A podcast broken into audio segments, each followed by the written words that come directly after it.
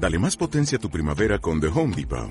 Obtén una potencia similar a la de la gasolina para podar, recortar y soplar con el sistema OnePlus de 18 voltios de Ryobi desde solo 89 dólares. Potencia para podar un tercio de un acre con una carga. Potencia para recortar el césped que dura hasta dos horas. Y fuerza de soplado de 110 millas por hora. Todo con una batería intercambiable. Llévate el sistema inalámbrico OnePlus de 18 voltios de Ryobi. Solo en The Home Depot. Haces más. Logras más. Nosotros no cambiamos. El revés de la política. Viernes, 15 horas, por Radio Revés. El revés de la política, programa periodístico y político de Radio Revés. Y estamos en comunicación, como habíamos adelantado, con el legislador, el compañero Martín Fresneda. ¿Cómo andas, Martín? Te saluda Juan Vivar desde acá, desde Radio Revés. Hola, Juan, ¿cómo estás? Buenas tardes. Un gusto, Martín, buenas tardes. Y bueno, queríamos charlar con vos para que nos cuentes un poquito lo que pasaba esta semana en la legislatura provincial con respecto a eh, bueno lo que se denominó reforma política por parte del eh, oficialismo provincial y que bueno que quedaron cosas como para para discutir y analizar después de lo que fue eso queremos que nos que nos cuente y que le cuentes un poquito a la audiencia ¿De qué se trataba y de, qué se trató este proyecto? Bueno, la, la situación fue la siguiente, se, se presentó eh, en el marco de lo que ya se venía dando ya el año pasado, la denominada reforma política, que se planteó en distintas etapas. La anterior vez fue la limitación en la cantidad de periodos de renovación que podía que se podía tener este, en la legislatura y en los municipios, al tiempo que también se votó el voto electrónico, les recuerdo, el cual nosotros no acompañamos el voto electrónico, pero sí la primera que les mencioné. En ese momento del año pasado se hablaba de la posibilidad de una ley de financiamiento que de alguna manera pueda cristalizar una, una situación que ya se venía dando de falta de transparencia, ¿no? Es eh, justamente que una reforma política que eh, de alguna manera traía eh, una apertura hacia los partidos más chicos en cuanto a eso del financiamiento político y por otro lado lo que generaba más polémica por parte de este de la oposición tenía que ver con el calendario electoral o no sí sí efectivamente. La segunda etapa de la reforma está ligada a al cambio de plazo en la fecha que tiene el gobernador el primero de marzo para anunciar la fecha de elección provincial, financiamiento de campaña y este otro que es la doble candidatura. Sobre esos proyectos, nosotros, bueno, después de tener una reunión larga con los partidos, también tener una reunión con la conducción nacional, diputados nacionales, decidimos no votar la ley que para nosotros parecía la que afectaba la institucionalidad que es justamente la, del cambio de fe. Ahora, la de doble candidatura, hicimos un análisis de conveniencia, lógicamente, y también de constitucionalidad, y no afecta ni la institucionalidad ni la constitucionalidad. Por lo tanto, la, la aprobamos esa ley y la de financiamiento, como les dije, ya venía teniendo un derrotero de discusión con profesionales y la verdad que es indiscutible. Más allá de que si, lo si hubiera gobernado Cambiemos, le aseguro que hubiera este, presentado un proyecto similar. Nosotros no acompañamos esa ley, de la ley de financiamiento, que pueda existir financiamiento privado.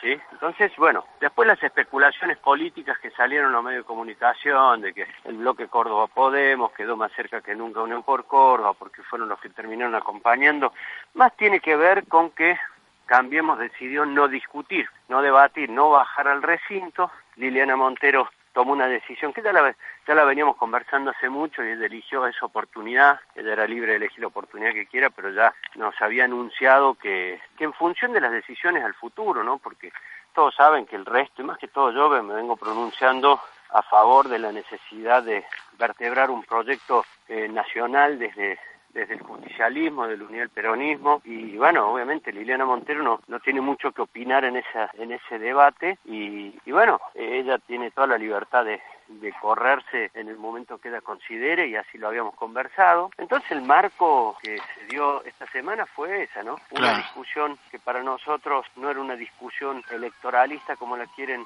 marcar, porque la única ley que podría tener ese tinte nosotros no la aprobamos. Y las otras dos leyes las analizamos como analizamos todas las leyes. Ahora, si cambiemos y Unión por Córdoba empiezan a precipitar un clima de campaña electoral en Córdoba, eso no es responsabilidad nuestra. Claro. ¿Qué pasa si hubiéramos votado en contra? No hubieran dicho son funcionales a Cambiemos. Entonces, hay distintas especulaciones, nosotros no estamos ni con Cambiemos ni con Unión por Córdoba, nosotros creemos que a las leyes que, que las presentan sobre tabla como las presentaron ya con dictamen y todo. Hay que tratarla, hay que tratar de ser un apoyo, hemos hecho aportes, aportes que por cierto no han sido tomados, pero, pero bueno, esa es la circunstancia. Claro, Martín. Eh, bueno, sí, lo que había por ahí generado, que vos ya lo, lo, has contestado un poco, que tenía que ver con este esta ida ¿no? del, del bloque Córdoba Podemos de la legisladora Montero, pero que venía madurándose por otra situación que no tiene puntualmente que ver eh, como se, se conoce por, por este tema nada más. ¿Cómo? Discúlpame.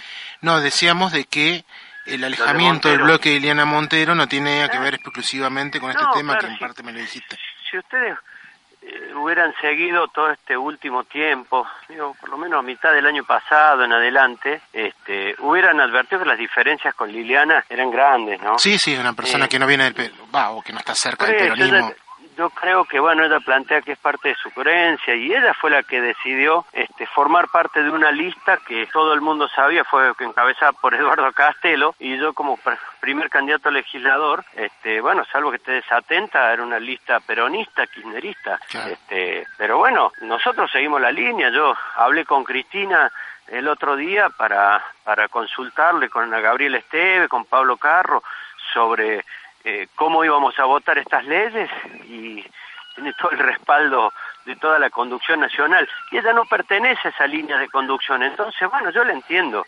No tiene dónde discutir la política este y bueno eh, ella no no pertenece a esta fuerza política entonces yo la comprendo por ahí es más, le es más fácil Claro. estar en un bloque unipersonal No, de una, sí, sí, uno por ahí que lo, lo que lo está analizando y viendo se, se entiende, pero por ahí como se plantea desde los medios más importantes de Córdoba es como que a partir de, de este debate el bloque, eh, bueno, se, tuvo que ir una, una integrante, una baja. claro, una baja Ah. del bloque a partir de este debate, como, Nah, como viene presentándose, ser ¿no? cualquier oportunidad que ella lo vea conveniente para poder retirarse del bloque, pero lo Claro. veníamos hablando hace rato. No, no, no, no nos sorprenden y, y también fue con respeto, que, Liliana la apreciamos mucho y ella también, entonces no, no pasa nada, digo, era parte de una decisión en función del futuro, no del pasado. Bien, bien. Bueno, entonces, con respecto eh, al, al, resto de lo que viene a ser la oposición en Córdoba, que son los radicales y el PRO, eh, no, no, no quisieron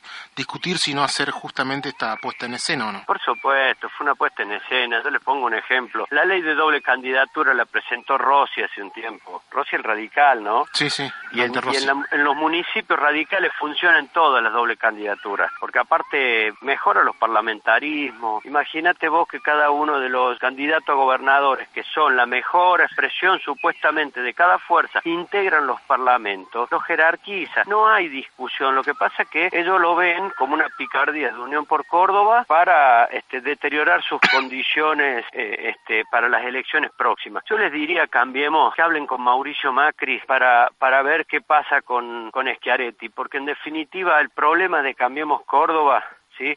es que tiene tan buen vínculo Schiaretti con Macri, que entonces los dejan siempre en una situación de debilidad, cambiemos Córdoba. Entonces, ese es el verdadero problema y el enojo, porque tranquilamente, ¿qué puede haber pasado? ¿Por qué no hizo un llamadito Mauricio Macri para que los muchachos bajen al recinto? Bueno, hay problemas que son de la superestructura y que muchas veces los quieren llevar a un debate que lo único que hace es dañar la institucionalidad. ¿Cuál es el debate que quieren instalar? Es que va a haber fraude en el 2019. Y eso es una gran mentira.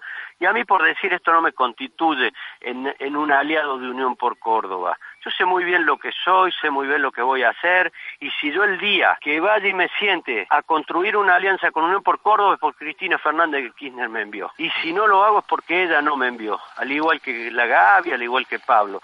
Y esas claridades hay que tenerlas. Yo las tengo, lo que pasa es que a todos les gusta un poco especular, jugar, ponerme de un lugar, del otro, pero a mí no me importa. Yo tengo mucha claridad ideológica en donde estoy parado, porque tengo un proyecto y sabemos muy bien que nosotros tenemos que ampliar nuestra base de debate político político, porque hay que construir nuevas mayorías, porque hay que ganar las elecciones, etcétera, pero no, no, no nos dejamos confundir con, con la prensa que muchas veces le marca la agenda a otras fuerzas políticas. A nosotros no. Martín, y digamos ya para pasar más a la discusión del plano político, que algo también estuviste contando, eh, vos ves que justamente la próxima candidatura de la oposición o, el oficialismo hoy en Córdoba tiene que ser eh, un acuerdo justamente entre peronistas, kirchneristas, peronistas de la Sota, esquiaretistas, no lo sé. Este, ¿cómo, ¿Cómo vos ves esos dos grandes referentes? Por una el gobernador y por otra el ex gobernador. ¿Cómo, cómo estás viendo vos esa situación? Mira, yo lo que veo que hay un escenario regional en donde los lo prohibieron, los proscribieron Ignacio Lula da Silva, mm. quieren hacer lo mismo con Cristina. Hay un debate nacional en cómo se consolida una alternativa a esta nueva derecha, que es Mauricio Macri, y que de alguna manera requiere del esfuerzo todas las fuerzas políticas opositoras, subrayo opositoras, porque es imposible hacer un acuerdo con quienes no son opositores, o sea que suscriben y acompañan el programa financiero Mauricio Macri y se dicen oposición. Entonces, eh, desde ahí es donde yo analizo quien se quiera incorporar una gran alianza, un nuevo consenso nacional para poder ganarle a Mauricio Macri las elecciones y desplazar quien está generando tanto daño en Argentina, son con los que vamos a dialogar. Ahora, si, si Unión por Córdoba no quiere formar parte de ese nuevo consenso nacional, es muy difícil que nosotros nos sentemos a hablar de un programa porque sería falso. Y hoy es la foto. Por lo tanto, yo creo que eh, hace falta pensar la política eh, a nivel global, a nivel nacional, a, nivel eh, programático, de qué vamos a hacer con la distribución de los recursos, con, con las libertades individuales y los procesos judiciales en cuanto a persecución política, qué vamos a hacer con las corporaciones. Todo ese es el debate que vamos a tener y ese va a ser el núcleo de unidad. Si no debatimos eso, no sirve de nada la unidad del peronismo si no, no debatimos un programa. Entonces yo voy de, desde la Alianza Nacional a la, a la Alianza Provincial. Si hay voluntad de armar una fuerza política, un frente político, donde esté el peronismo, el progresismo y la izquierda y parte del radicalismo popular, para ganarle esta nueva derecha, no tengan la menor duda que me van a tener haciendo todos los esfuerzos para que en Córdoba se pueda emular un escenario similar. Bien, Martín, eh, bueno, muy claro, la verdad, eh, el límite es esta derecha moderna con programas políticos y económicos viejos que es Mauricio Macri, eh, y bueno, se verá a futuro cómo se van construyendo diferentes frentes para pensar otra política y poder desplazar estas ideas tan retrógradas que hoy nos están gobernando en nuestro país. Te agradecemos la participación en el revés de la política y nos mantendremos en contacto de este programa con vos, charlando, por supuesto, de lo que pasa en Córdoba. No, por favor. Gracias a ustedes. Bueno, Pedrito se lloró toda la entrevista. no hay drama, no hay drama. Ahí anda a cargarlo nomás. Así que te agradecemos, Martín. Un abrazo. Nosotros no cambiamos. El revés de la política. Viernes, 15 horas, por Radio Revés.